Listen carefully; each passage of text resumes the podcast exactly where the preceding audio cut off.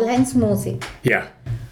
Es freut mich sehr, dass du mit uns das Interview führst. Du bist ja, gehörst zu den Begründern der Schödramatik in Deutschland. Wie bist du zu den Schödramatik gekommen? Ich würde eher sagen, dass die Schödramatik zu mir gekommen sind. Mhm. Weil äh, ich habe die rein zufällig kennengelernt. Gut, äh, ich bin ja von meiner Grundausbildung Sozialpädagogik mit dem Schwerpunkt Rollenspiel äh, schon ein bisschen mit diesem Thema, ich sage mal von daher, besessen gewesen. Und habe dann gesehen, äh, hoppla, was gibt es denn da überhaupt alles zum Thema Rollenspiel? Der Begriff Schödramatik war mir nicht bekannt. Gut, und während ich dann eine Hospitation gemacht habe in meinen ganz frühen Jahren in einer psychosomatischen Klinik, lernte ich einen äh, Psychologen kennen, der dann in der Klinik mit dem Patienten Übungen gemacht hat. Die waren sehr spielerisch und schienen sehr einfach, aber dennoch haben wir dann sehr bald gemerkt, dass die auch vom Erleben her sehr tief gehen. Am Ende äh, dieser Wochen äh, fragte ich dann den Leiter, das ist gut, was du machst. Woher hast du das? Und äh, dann nannte er mir zum ersten Mal den Namen Heidi Frei. Mhm. Und die Telefonnummer gab er mir sogar auch noch. Ich angerufen, hallo Heidi, hallo und so. Ich sage, ich möchte dich kennenlernen. So, ich mache in Deutschland Rollenspiel und so spezialisiere mich. Und äh, so, wie, wie kann ich einen Kontakt mit dir machen? Und dann haben wir uns verabredet. Und sie machte damals in Deutschland einen der ersten Kurse überhaupt für Dramatik außerhalb der Schweiz. Ich kam hin und lernte Heidi Frei kennen. Und äh, Aufbau und Struktur dessen, was sie dann so machte, war mir mh, mm, grundsätzlich nicht fremd. Aber es waren ein paar Dinge, die waren ganz anders als das deutsche Verständnis vom Rollenspiel oder mhm. pädagogischem Theater. Mhm. Gut, und diese Dinge waren das Besondere, das spielerische Element, aus dem Erleben. Und vor allen Dingen auch das, es wurde nonverbal gespielt. Das konnte ich mir überhaupt nicht vorstellen. Und als wir das dann miteinander machten, habe ich entdeckt, dass wenn wir die Sprache weglassen, dass dann Dinge frei werden, die sind wirksam und eindrucksvoll und geben eine Möglichkeit, sich auszudrücken, die wir vorher vielleicht gar nicht gekannt haben. Und so habe ich die Schö kennengelernt und äh, Spaß dran gehabt und dann sehr bald äh, als Assistenz bei der Heidi in der Schweiz mitgearbeitet. Mhm. Wie lange ist es her? Das ist ungefähr 40 bis 45 Jahre her. Und äh, das ist eine sehr lange Zeit. Und dennoch haben wir in dieser Zeit sehr viel geleistet, denn ich bin dann mindestens 20 Jahre mit der Heidi eng zusammen gewesen im Kontakt, bis ich dann gesagt habe, das nehme ich mit nach Deutschland. Ich war ja der einzige nicht schweizerische Leiter für Schödramatik. Es war damals auch in der Schweiz noch ziemlich chaotisch. Es gab noch keine Arbeitsgemeinschaft und dergleichen und die Strukturen waren sehr offen. War ja auch gleichzeitig eine der wichtigen Reglements, so dass wir einfach einen Spielprozess machen, der nicht eingeengt ist. Wir haben ja heute eine Spielstruktur, die ist, wenn wir sie näher anschauen, eigentlich sehr strukturiert. Und das war damals alles viel freier. Und dann habe ich dann noch auch in der Schweiz schon mit der Heidi an diesen Strukturen gearbeitet und wir fanden heraus, dass wir manches noch anders machen müssen, um es überhaupt in der breiten Öffentlichkeit oder in der Sozialpädagogik oder bei den Sozialarbeitern überhaupt äh, einen festen Boden zu bekommen. Was war so der Unterschied mit frei? Ich habe heute nämlich so eine Diskussion gehabt, was ist Freiheit? Was hat damals Freiheit bedeutet? Wir hatten ja eine Zeit, man muss noch mal auch in die pädagogische Zeit von damals zurückgehen. Die, äh, es war ja auch die, die Zeit äh, der Selbsterkenntnis und der, der, der jungen Psychologie und Psychotherapie. Da schwappten ja die tiefenpsychologischen Methoden aus äh, Kalifornien über, nach Europa rüber. So, ich lernte in dieser Zeit ja nicht nur Heidi Frei kennen, sondern auch aus anderen psychotherapeutischen Methoden die äh, Lehrer aus Amerika und, und da ergab das eine das andere, unter anderem natürlich auch Carl Rogers mit seiner Gesprächstherapie und dergleichen. Und das fügte sich so gut ineinander, dass wir gesagt haben, Mai, das ist ja eine ganz neue Form von Freiheit. Freiheit im Spiel, Freiheit im Reden, im Denken. Und alles das zusammengefasst meinte, dass wir die nach dem Zweiten Weltkrieg noch bestehenden alten Strukturen des Denkens und des Nichtfühlens öffnen konnten. Und die Zeit war wunderbar. Für uns alle. Mhm. Und frei im Sinn von was? Was war jetzt so der Unterschied? Dass niemand anderes, ein Leiter oder irgendwer gesagt hat, so, jetzt musst du das und das machen, jetzt musst du da so und so das tun, sondern äh, es gibt die Möglichkeit, mach doch mal ganz spontan aus dir heraus. Dieses spontane Schaffen mhm. im im pädagogischen Prozess auch, im, in der Darstellung, im theatralischen Prozess. Und ich wurde auch in dieser Zeit schon äh, bekannt mit den Grundvoraussetzungen von Chancerelle in, der, in Frankreich und auch Stanislavski in äh, Russland, der ja als Bühnenfachmann immer zu seinen Schülern gesagt hat, Frieren kannst du auf der Bühne nicht einfach darstellen. Geh bei 30 Grad minus auf eine russische Landstraße, setz dich dahin. Und dann, was du da fühlst, das ist Frieren. Mit dem kommst du auf die Bühne. Und ich war sehr überrascht, dass, dass diese innere Freiheit ohne zu strukturieren, im Kopf, jetzt mache ich dies und jetzt mache ich das und dann geht das und dann muss ich so machen. Das hatte Stanislavski schon auf der Bühne seinen Schülern rübergegeben. Und das war die Freiheit des Künstlers. Das war die Freiheit im darstellenden Spiel. Das war die Freiheit des Theaters. Und das war wunderbar. Mhm. Und was ist jetzt anders zu dem, was damals Freiheit war und was ist jetzt mit dieser Struktur? Du hast dir erzählt, du hast es strukturiert mit der Heidi. Warum war jetzt dann die Struktur doch notwendig? Die Struktur gab uns die Möglichkeit, in, in den einzelnen Prozessen, im sich verkleiden mit irgendwelchen Tüchern oder, oder eine Rolle auszuwählen, das möchte ich spielen und jenes möchte ich spielen. Kein Mensch sagt mir so, du bist so und so groß oder so und so breit und so und so alt, am besten spielst du die und die Rolle. Mhm. Nein, es war völlig egal, wie jung oder alt du warst. Du konntest spielen, was du willst. Das hat immer gestimmt.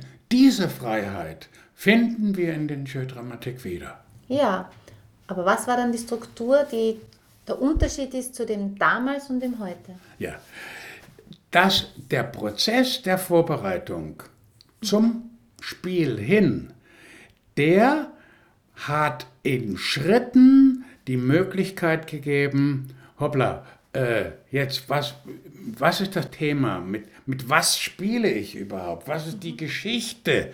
Wie, was hilft mir überhaupt in eine Rolle zu kommen?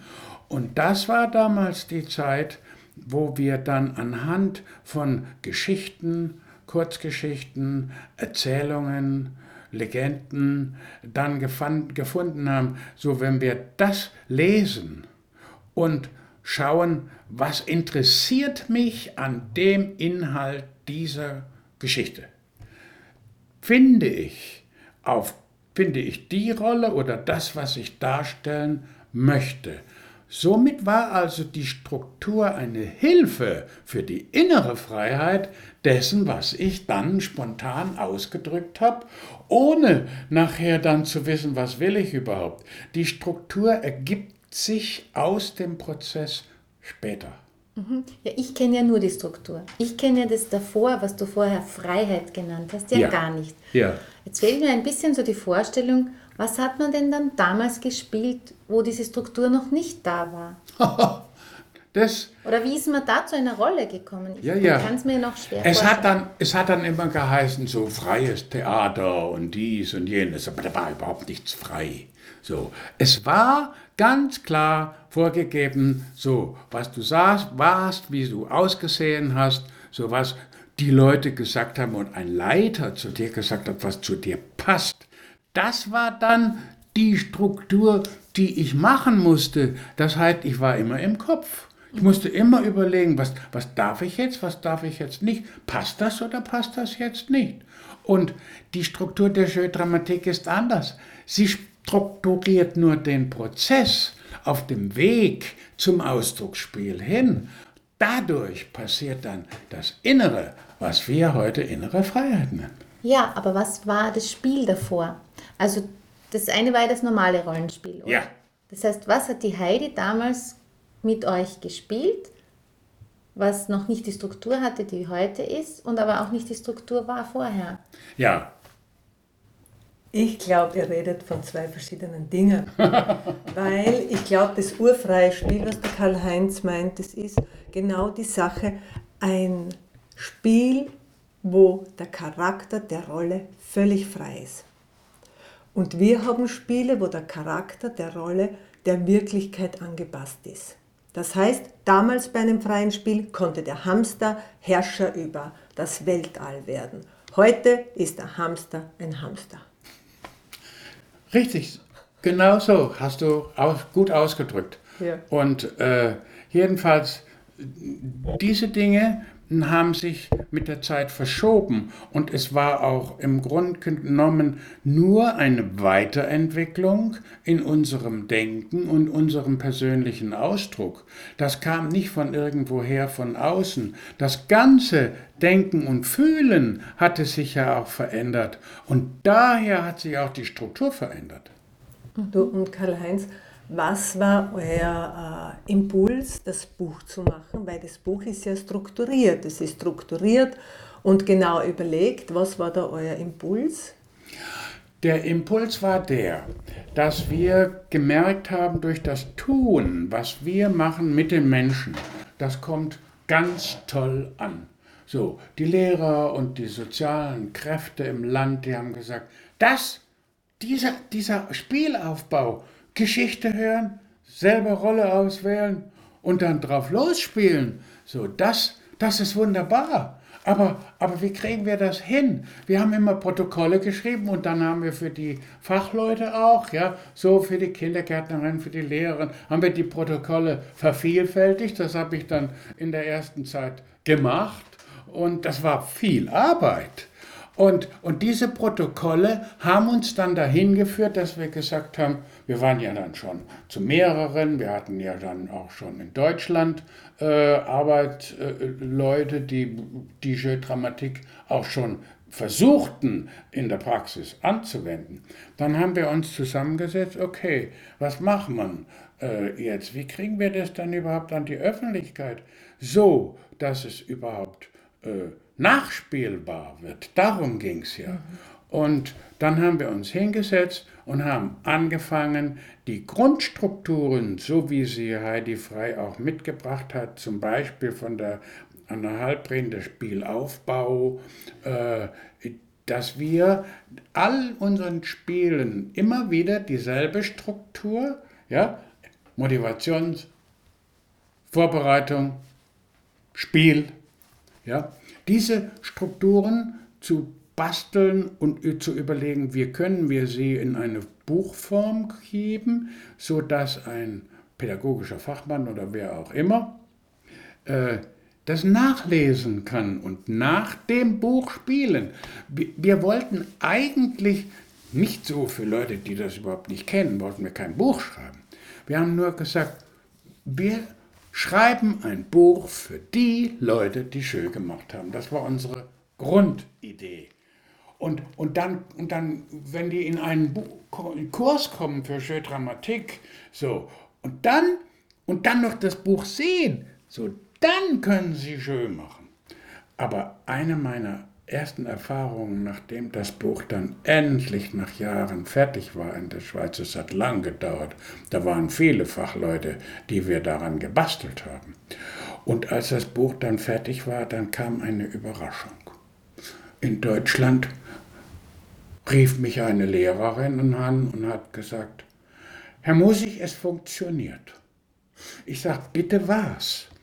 Ich habe ja noch nie einen Jeu-Kurs gemacht und ich kenne das gar nicht, wie das geht als Teilnehmerin. Ich habe es einfach in meiner Klasse angewendet. Nach der Struktur. Und es hat wunderbar funktioniert. Und wissen Sie was? Ich habe mal damit meine Anerkennung bekommen und habe damit meine zweite äh, Lehrprüfung gemacht, ohne an, je an einem Kurs teilgenommen zu haben. Das hat uns verwundert. Aber damit waren wir am Ziel dessen, was wir uns ausgedacht haben. Und es war wunderbar. Karl-Heinz, du hast ja nicht nur geholfen, die Schödramatik nach Österreich zu bringen, indem du in jeder Ausbildungsgruppe einen ganz speziellen Teil übernommen hast, den Teil mit den freien Spielen, mit dem, mit dem Thema Gefühle. Du hast nicht nur den Schulleuten, auch den anderen Leuten etwas ganz Besonderes geschenkt. Und das möchte jetzt, auf das möchte ich jetzt gerne eingehen, weil das ist gar nicht so bekannt. Du hast nämlich äh, diese Zugangsdimensionen einmal geschrieben, als du krank warst. Und es sind die Zugangsdimensionen, die verwenden unsere Leute dann, wenn sie sich auseinandersetzen mit der Hausarbeit. Zugangsdimensionen zu dem, wie ich als Leiter bin. Ich glaube aber, dass das auch Zugangsdimensionen sind, wie ich jede Arbeit angehen kann. Zugangsdimensionen, wie ich mein Leben angehen kann und eine Dimension, wie ich überhaupt leben möchte in meiner Familie und wie das gehen kann. Und diese Zugangsdimensionen, das ist Vertrauen, Power, Intelligenz und Intellekt. Und bei einer Arbeit, die eine Teilnehmerin geschrieben hat, hat sie die Frage in den Raum gestellt, sind das alle? Sind das alle Zugänge? Und ich habe mir gedacht, ja, sind es wirklich alle? Und habe mir gedacht, in einer Aufstellung, in einer Familienaufstellung möchte ich das einfach erforschen, ob diese Zugänge genügen. Oder ob wir vielleicht bei diesen Zugängen eine Zugangsform übersehen haben. Und habe dann aufgestellt Power, Intelligenz, Intellekt und das Vertrauen. Und die Menschen, die haben sich einfach einen Platz im Raum gesucht und der Raum war sehr groß und die Leute, die sind genau in der Mitte gestanden. Power und Vertrauen gegenüber, Intelligenz und Intellekt gegenüber. Und wie die so gestanden sind, hat man gemerkt, so, da hat jeder seinen Platz, jeder ist gleich groß und gleich stark. Und man hat auch gemerkt, die verbindet was, und zwar immer das Gegenüber so wie Power mit Vertrauen einfach verbunden waren, war auch die Intelligenz mit der Intuition verbunden. Und wie die Aufstellung aufgelöst wurde, hat Power und Vertrauen gesagt, die Verbindung war die Liebe. Und äh, der Intellekt und die Intuition, die haben auch das Gefühl gehabt, dass sie was verbunden hat. Ich glaube jetzt, es war ein Stück die Spiritualität. Und ich habe mir gedacht, das ist eigentlich ein großes Geschenk an die Menschen überhaupt, weil wenn man mit solchen Zugangsdimensionen und wenn es nur das Gartenumstechen ist, mit so einem Zugang an was geht, um es anzufangen, dann ist nur der Gewinn da, der Gewinn auf jeder Ebene. Ob das jetzt die Ebene ist, weil ich mein Tor super gestrichen habe, aber wenn ich es über diesen Zugang angehe, wo alles gleichwertig da ist, ja, da kann nur ein großer Gewinn dahinter stehen. Und ich finde, wie immer du das damals entwickelt hast, es ist ein großer Segen. Dank dir. Schön. Ja, äh, und meine Zugangsdimensionen, die habe ich mir ja nicht über so viele Jahre erarbeitet. Die sind ja auch in mir da gewesen, plötzlich. Aber die kamen aus der tiefen Psychologie und aus den Erfahrungen der verschiedensten psychologischen und therapeutischen Schulen. Und was das äh, verbindet, war schon immer, du hast es eben genannt, äh, zum Beispiel die Liebe oder das Vertrauen. Und äh, die, diese beiden Dinge, die haben natürlich auch noch was anderes beinhaltet, nämlich unsere Grundgefühle. Und diese Grundgefühle als Basis zum Verstehen dessen, was zwischen uns, natürlich nachher auch in den Jeu Dramatik im Spiel, so, was zwischen uns passiert, das geschieht ja aufgrund unserer Grundgefühle. Das heißt, es gibt nur ganz wenige. Die ersten haben wir schon. Die Liebe haben wir. Die Freude am Spiel. Aber was dann noch dazu kommen musste, nicht nur der Intelligenz, was, weil wir mussten ja wissen, was tun wir überhaupt. Aber es kommt noch eine andere Dimension dazu und die hat damals in den meisten Methoden, pädagogischen, therapeutischen gefehlt. Und das ist die Aggression. Die Aggression als menschliches Fähigkeit, sich auseinanderzusetzen in Konfliktsituationen. Und die Aggression wird ja auch heute völlig falsch verstanden. Ich habe ja jahrelang auch, wenn ich über Jeu Dramatik sprach, die Leute gefragt in den Vorträgen so, wie, wie haben Sie, was meinen Sie denn, was Aggression ist? Dann haben die Menschen immer gesagt, es ist was Negatives. Nein. Und ich habe entdeckt, dass die Menschen so von dieser sogenannten Aggression Angst hatten. Sie konnten das überhaupt nicht verstehen, dass Aggression auch positiv sein kann. Was gehört dazu? Natürlich die Bereitschaft zur Gewaltfreiheit oder äh, die Anerkennung dessen, was wir als Angst in uns verstehen. Also da haben wir sie dann schon. Die Angst und da kommt noch der Schmerz hinzu. Der kann auch im Spiel passieren ganz nah an der Freude und an der Liebe. Je tiefer die Spiele gehen und je tiefer die Gefühle gehen, kommt auch der Schmerz. Freude, Liebe, Schmerz, Trauer und die Aggression, das heißt auch die Angst. Und das Größte in dieser Zeit war dann, dass die Menschen lernen müssten, Wut, was ist denn Wut? Darf man eigentlich Wut haben?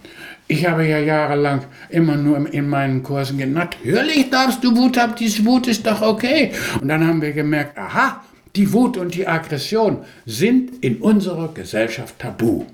Diese Zeit der Freiheit, von der wir vorhin sprachen, diese Zeit war auch ein Lernprozess, etwas zu lernen, dass wir unsere Basisgefühle, so wie ich sie eben benannt habe, dass wir unsere Basisgefühle in uns haben, von der schöpferischen Kraft mit diesen Basisgefühlen ausgebildet wurden. Und jetzt haben wir die Aufgabe gekriegt, mit diesen Basisgefühlen von der Natur in uns hineingegeben, mit denen umzugehen.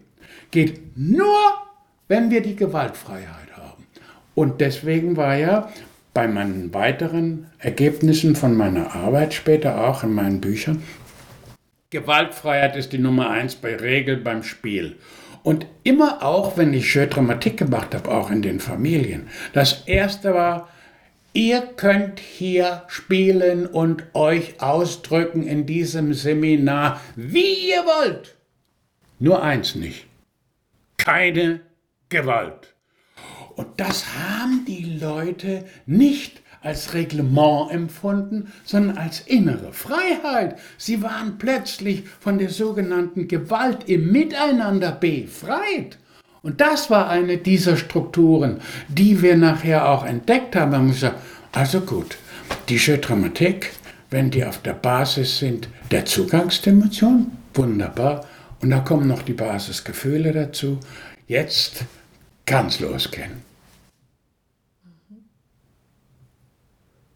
Sind wir momentan ganz sprachlos. Gell? Ja, ja, ja, weil im Grund ist es so einfach. Auf der einen Seite ist es so einfach, auf der anderen Seite ist es so ein, ein, ein Ding dahinter, ja, was, da, was dahinter äh, möglich ist. Ja. Es ist so ein einfacher Zugang und, und was es aber für den Spielleiter im Grund für ein eigenes Wachsen braucht, um das einfach so anbieten zu können, weil wir ja auch geplagt sind von unseren Ängsten, weil wir ja auch geplagt sind von, von dem, wo die Teilnehmer geplagt sind. Also heißt es, der Spielleiter hat eine Verantwortung.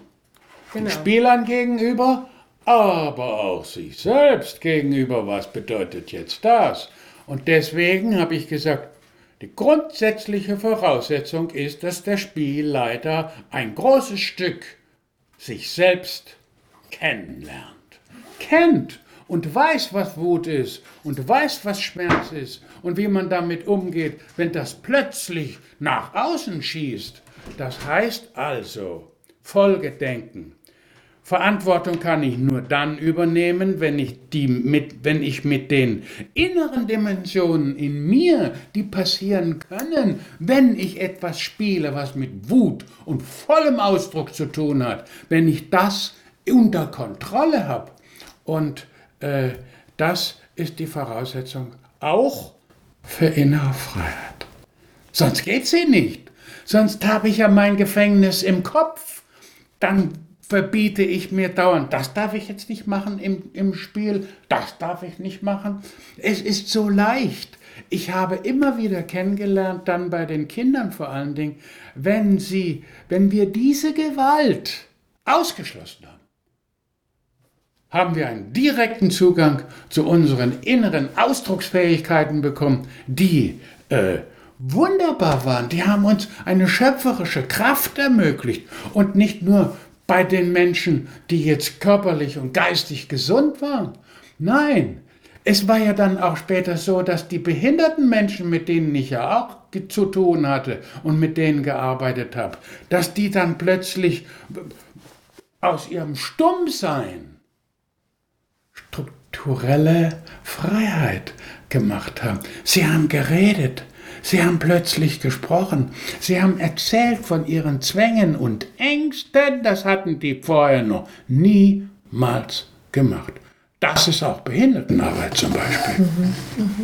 Und du hast es ja auch mit deinen Leuten, äh, die, mit denen du zu tun hattest, hast du es ja auch erlebt und erfahren, ja. was das ja. für eine spielerische Schöpfungsmöglichkeit ist. Genau so ist es. Genau so ist es. Ja, ja, ja, ja. Immense Kraft im Feinen und im Großen. Ja, genau. Ich habe auch beobachtet, dadurch, dass man im Spiel nicht spricht, wird dann durch das Spiel, spielt man sich mehr oder weniger auch frei. Weil ich habe ähm, in einer Schulklasse mal gearbeitet, da wusste ich nicht, dass ein Kind äh, in psychologischer Behandlung ist, weil es nicht spricht ähm, ein ganzes Jahr nicht gesprochen hat. Und bei mir hat er gesprudelt. Und ich habe mir gedacht, das ist der gescheiteste Bub in der Klasse und der wird, ist ein bisschen gemieden worden und ich habe mir gedacht, der wird gemieden, weil er halt so gescheit ist, gell? weil die Kinder, die ja oft so alles wissen und so von sich reden, die werden ja oft gemieden, gerade in der Volksschule. Und dann kam die Lehrerin zu mir und hat gesagt, ja, er ist eigentlich in psychologischer Behandlung, weil er nicht spricht und mir ist es nicht aufgefallen. Also er hat gespielt und hinterher alles erzählt und er hat auch beim nächsten Mal die Geschichte erzählt. Es ging um die Römer und er hat das ganze Wissen über die Römer hat er mir erzählt und ja, also so, das sind auch meine Beobachtungen, dass es, dass es so stille Kinder oder stille Menschen dann durch das Spiel vielleicht auch die Worte finden. Wir müssen natürlich zu diesen ganzen Geheimnissen des freien Ausdrucksspiels und zu den Wirkungsmöglichkeiten noch dazu fügen, das, was du eben gesagt hast, nämlich, dass die Sprache für uns für unseren inneren Ausdruck, für das innere Erleben und das, das zeigen zu können, dass die Sprache uns behindert. Also war die Re eine der, der Regeln in den Jeux Dramatik auch, dass wir gesagt haben, nee, wir nehmen die Sprache weg. Wir spielen also ohne Sprache. Ach Gott, habe ich damals mit meinem Anfängen im Rollenspiel, habe ich gedacht, aber wenn ich doch gar nichts mehr reden darf, was soll denn dann werden? Äh, dann, dann passiert doch da nichts. Gerade dann ist es passiert. Und auch bei den behinderten Menschen habe ich es besonders erfahren. Weil wir können nicht sagen, wo ein Mensch behindert ist und was diese Behinderung ausgelöst hat, wissen wir nicht. Was wir aber wissen ist, dass da eine Störung ist. Warum redet er nicht? Wir kommen, er kann das ja auch selber nicht erklären. Wir können es nur eine Fantasie machen. Als wir aber herausgekriegt haben, dass da die Liebe fehlte und die Nähe und das Vertrauen als Zugangsdimension. Mhm. Als wir das festgestellt haben, haben die Menschen gesprochen. So, es gibt in Deutschland eine äh, Klinik, wo Kinder, die nicht, also Sprachförderung, wo Kinder, die nicht sprechen, was lernen sollen, kommen dahin. Ich habe mal bei einem Kongress mit den Professoren für Sprachfähigkeit und Sprachschulung, haben wir mal Workshops gemacht. Und da gab es eine wunderbare Erkenntnis, dass Menschen, die innerlich intakt sind, innerlich gesund. Denn diejenigen, die nicht reden wollen und die nicht reden können, die sind doch gesund.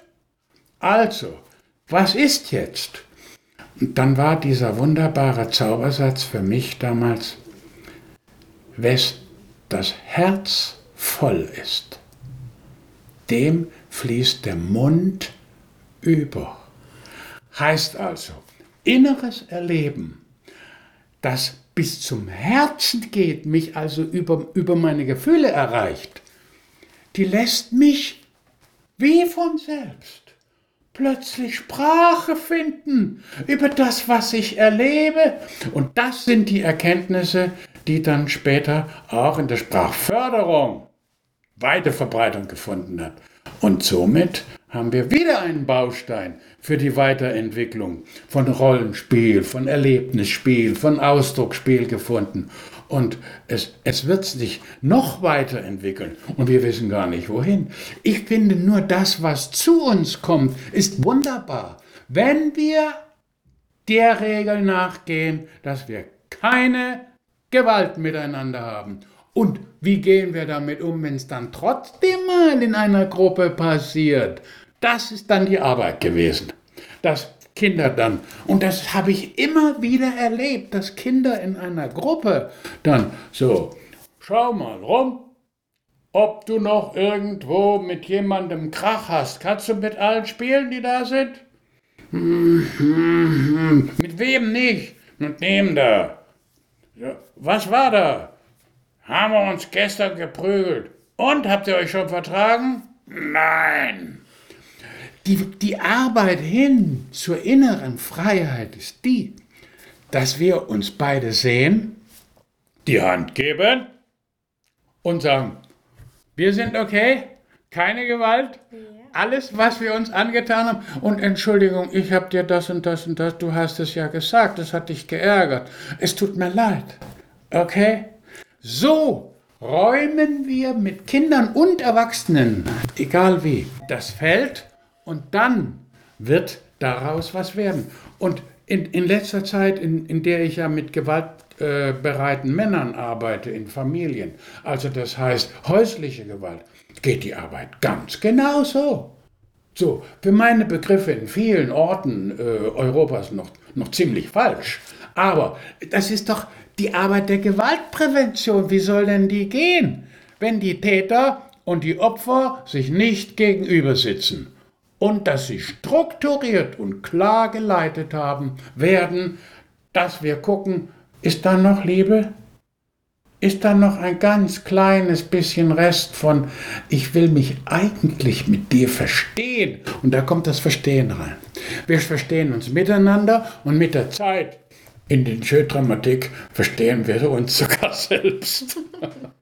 Was ist dir so das größte Anliegen mit der Schödramatik, mit dieser Methode? Ja, da muss ich äh, reden von den Jeu-Dramatik in den Bildungsstätten. Weil meine Idee war immer, wenn wir die Jeu-Dramatik, wie auch immer die dann heißen, Ausdrucksspiel oder Erlebnisspiel, die müssen an die pädagogischen Hochschulen, die müssen an die Universitäten und an alle Institutionen, die mit dem Thema was zu tun haben und zum Beispiel die Lehrerausbildung. Lehrer müssen spontan in der Klasse in ein Rollenspiel mit jemandem gehen können und eine Erfahrung aus der Situation machen können. So, so das wird die Zukunft sein. Und da haben wir jetzt schon viele Leute, die es gelernt haben. Und sie müssen es weitergeben. Und, und die Lehrer, die wir jetzt ausbilden, die lernen schon Stück für Stück die Grundregeln der Jeu, das, was uns ineinander, miteinander in, in die Nähe bringt, dass, dass das gelernt wird und dass wir weniger vom Kopf her lernen, sondern mehr aus dem Bauch. Und nur wenn sich Bauch und Kopf trifft, das ist die Kunst der Zukunft. Dann gibt es einen wirklichen Lernprozess. Genau. Das heißt aber auch, dass die Regeln oder diese, diese Gedanken, die in Schwerdramatik drin sind, also in dieser Methode, verpackt sind ja auch als Leiter, man das auch in das andere Leben mitnimmt. Richtig. Das heißt, dass diese, dieses Vertrauen und diese Zugangsdimensionen, so wie du vorher, Marion, schon angesprochen hast, dass die in allen Berufen und überall anwendbar sind, aber dass so diese, ach, vorher habe ich das Wort gehabt, ähm, dass man das mitnimmt und das dann auch in seinem Leben lebt.